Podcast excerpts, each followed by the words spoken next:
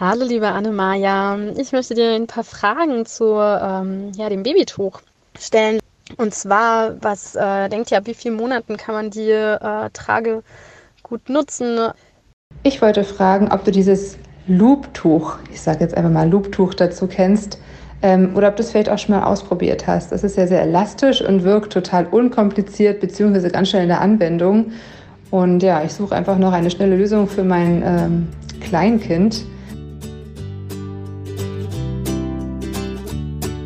Die Tuchtanten. Trag dein Baby ins Leben.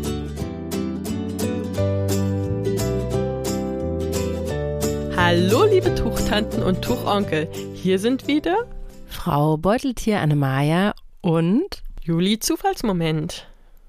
Tragetücher ohne Knoten und Binden. Irgendwie überschwemmen diese Systeme gerade Instagram total mit Werbung oder auch Profilen, die einfach sehr viele Follower haben. Und wir bekommen teilweise mehrfach täglich Anfragen darüber, wie wir zu dieser Art Tragetücher stehen, die eben gar nicht gebunden werden müssen. Und da haben wir mal so geguckt, ähm, mit welchen Sprüchen die werben, diese Hersteller. Zum Beispiel andere Tragetücher musst du wickeln, binden und knoten. In das Tuch schlüpfst du einfach nur rein. Dein Baby sitzt sicher und fest bei dir und du hast beide Hände frei, ganz ohne komplizierte Bindeanleitung und ganz ohne drückenden Knoten. Von Hebammen und Trageberatern, also nur von den Männern anscheinend, empfohlen. So einfach kann Tragen sein. Tragetuch ohne Wickeln oder Binden, Stilltuch, Wiege, Kreuztrage und Hüftsitz, alles in einem. Hier steht auch von Kinderärzten empfohlen. Hm. Wir sehen das ein bisschen anders. Allein damit zu werben, andere Systeme runterzumachen, ist gar nicht so cool. Aber wovon reden wir hier eigentlich? Also, was ist denn so ein Tragetuch mit dem man nicht knoten und binden muss? Vereinfacht gesagt sind das so Schläuche oder Schlingen, im Prinzip wie zusammengenähte Tragetuchbahnen, meistens aus elastischem Material, gibt es aber auch mit gewebtem Material.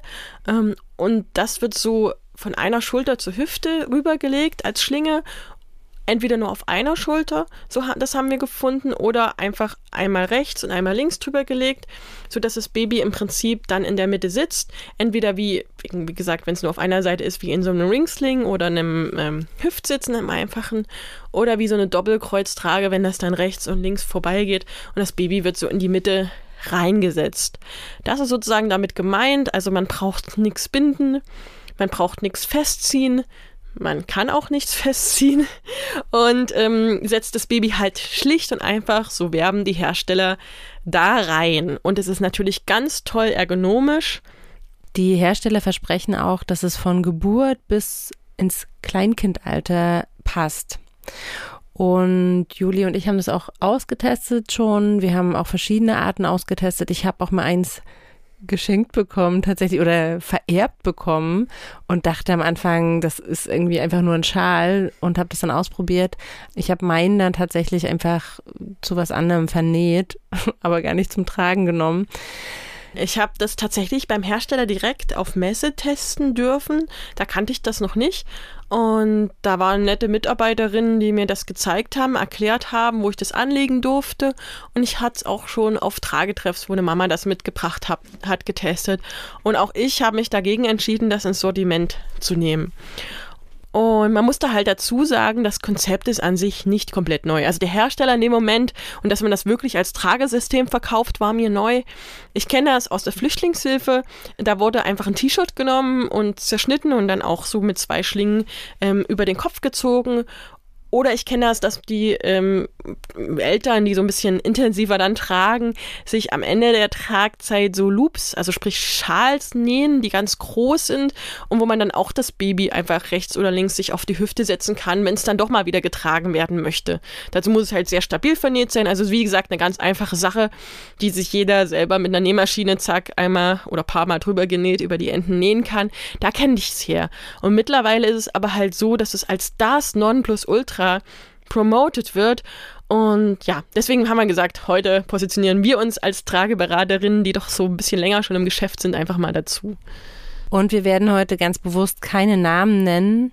Und weil wir ja super undogmatisch sind, Juli, und herstellerunabhängig, wollen wir erstmal mit den Vorteilen beginnen, weil da gibt es auch welche.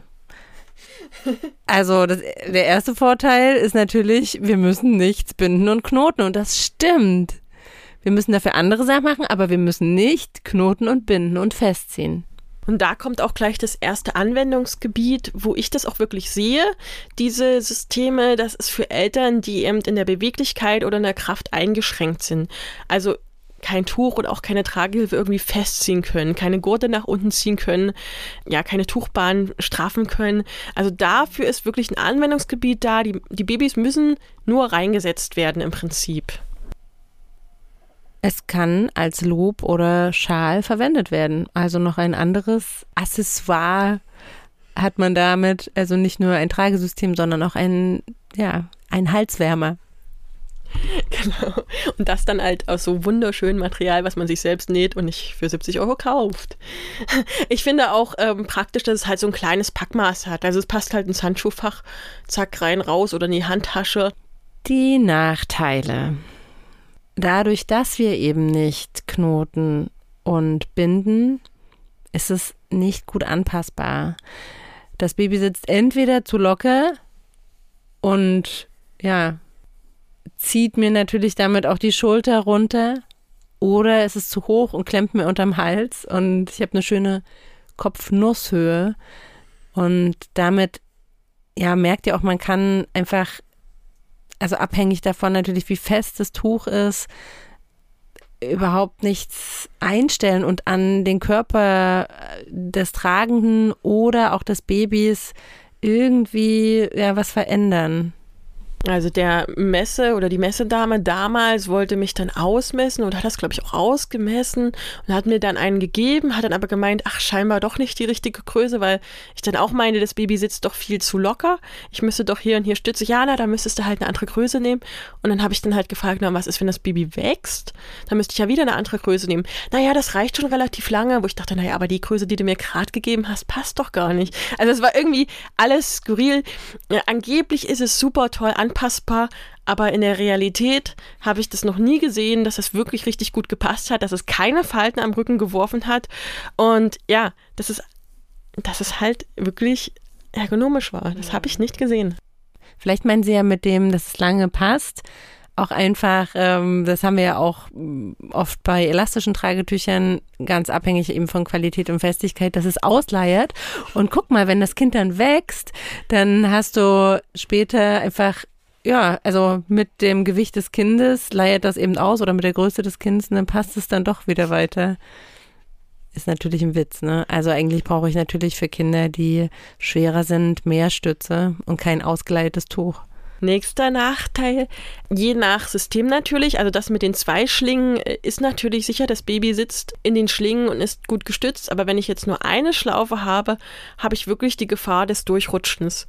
Das ist beim Ringsling ja immer so eine Angst von Eltern, ne? Dieses, es ist ja keine Stütze unten. Und dann sage ich immer, ja, aber ihr zieht das ja fest an der Po-Kante. Das Baby ist dort richtig stabil, das kann ich raus. Das ist nicht so bei den ähm, Schlaufen, weil ich da nichts festziehen kann. Also ich kann nicht das von Kniekehle zu Kniekehle richtig stabilisieren ähm, und dafür sorgen, dass mein Baby auf keinen Fall rausrutscht. Es gibt auf Instagram, haben wir uns angeguckt, ein Video. Da packt die Tragemama ihr Baby in dieses Ding. Und ich, wie gesagt, ich will die Namen vermeiden. In dieses Tuch. In dieses Tuch. Und hüpft damit auch rum. Und das Baby macht das mit. Das ist sogar relativ groß schon rutscht nicht raus und nichts. Aber das Baby hat auch eine super tolle, perfekte Anhock-Spreizhaltung von selber. Na, also das ist erstens auch nicht richtig von Kniekehle zu Kniekehle gestützt in dem Fall. Aber das Baby macht es automatisch. Das zieht die Beinchen so hoch. Das ist ein tolles Tragebaby. Das macht es. Mein Großer hätte das auch gemacht. Aber wir reden ja davon, das auch an Eltern zu verkaufen, die möglicherweise ein Kind haben, was sich mal durchstreckt. Und da finde ich es ehrlich gesagt sogar gefährlich. Mir ist nochmal gerade eingefallen, wir sagen ja auch immer beim elastischen Tragetuch, dass man das dreilagig binden muss, damit es auch annähernd nur die Stütze eines gewebten Tragetuchs hat. Und wenn ich so ein Tuch habe, was nur aus einer Schlaufe besteht, also was ne, von meiner einen Schulter ähm, wie im Ringsling im Prinzip seitlich so an mir hängt, genau, es ist erst zweilagig und dann wird es immer aufgezogen. Und dann habe ich nur noch eine einlagige T-Shirt-Schicht im Prinzip. Und was auch nicht cool ist, zu der Durchstreckersache jetzt nochmal, ähm, also ich habe, sagen wir mal, kein Kind, was permanent von allein in dieser Anhockung bleibt. Also ich kann schwer die Anhock-Spreizhaltung dauerhaft gewährleisten und damit ist es einfach nicht gut für die Babyhüfte, wenn die Beine nach unten hängen. Mal abgesehen davon, dass je mehr das Kind sich bewegt, es tatsächlich auch rausrutschen kann. Ja, da muss man halt wirklich das Tragesystem unterscheiden. Wenn ich zwei Loops sozusagen habe, dann kann es nicht rausrutschen, aber beim einen Loop kann es auf jeden Fall passieren. Ähm, was noch ein Punkt ist, die werben ja damit, wie toll einfach das ist, ne? Aber ich muss das System, wie auch immer, ich muss das versuchen anzupassen. Das heißt, ich muss ständig nachziehen, nachzippeln äh, und wie gesagt, im schlimmsten Fall äh, rutscht es mir auch noch raus und ähm, die Beinchen drücken das sozusagen zusammen, weil ich es ja nicht richtig straffen kann. Also ich bin ständig eigentlich dabei nachzuzippeln. Ist ja denn mir ist es egal. Vielleicht gibt es ja auch ähm, Eltern, die es gar nicht dann so merken. Aber ich glaube, wenn ich eine richtig gute Haltung dort haben möchte, bin ich ständig am Zippeln und am Nachjustieren, sodass es am Ende wirklich nicht einfacher ist, sondern wesentlich komplizierter, da irgendwie eine Haltung, die einigermaßen akzeptabel ist, herzustellen. Der nächste Punkt ist, dass die Hersteller oft mit der Wiegehaltung, ne, mit der Wiege beim Tragen werben. Und ihr wisst ja, wir haben schon in einigen Folgen auch davon gesprochen, dass es in Deutschland oder generell in Europa echt so ein Thema, dass das wirklich vielen bewusst ist, dass das keine gute Haltung ist, weil in der Wiege liegt das Kind. Ja, das ist horizontal und nicht aufrecht. Das heißt, hier können Atemprobleme auftreten und auch die Kinder verschwinden teilweise in dem Tuch. Und deshalb finden wir das sehr fragwürdig. Ich habe das letztens sogar mal in anderen Zusammenhang recherchiert. Das nennt sich PAS, Positional Asphyxia Syndrom. Das heißt, die Schultern sacken nach vorne, der Kopf sackt nach vorne und die Atemwege werden blockiert. Und das kann wirklich zu einem lagerungsbedingten Erstickungstod führen. Also wir sind jetzt nicht mehr im Bereich, oh, das sieht alles nicht so gut aus, sondern im Bereich, das ist gefährlich. Oder wir Trageberaterinnen, wir zwei auf jeden Fall, und ich kenne keinen Trageberater, der das anders sieht, raten von der Wiegehaltung komplett ab. Aber selbst aufrecht getragen haben wir einige Bilder gesehen, bei denen die Atemwege der meist sehr kleinen Traglinge oft nicht frei waren. Und auch hier kann eben durch CO2-Nester im Tuch auch die Gefahr bestehen, dass das Kind nicht ausreichend Luft bekommt. Diese, diese ganze Geschichte mit der Wiegehaltung und sowas, das ist halt von früher, das sieht man in manchen Anleitungen noch. Sorry, ich hänge da immer noch so dran, weil ich immer denke, warum, warum, wenn ich weiß, dass das so gefährlich ist, warum machen das Leute? Und ich weiß wiederum, dass es zum Beispiel zum Stillen natürlich, also ich sage jetzt immer, es raten alle ab, zum Stillen wird es manchmal verwendet und danach aber sofort wieder zurückpacken.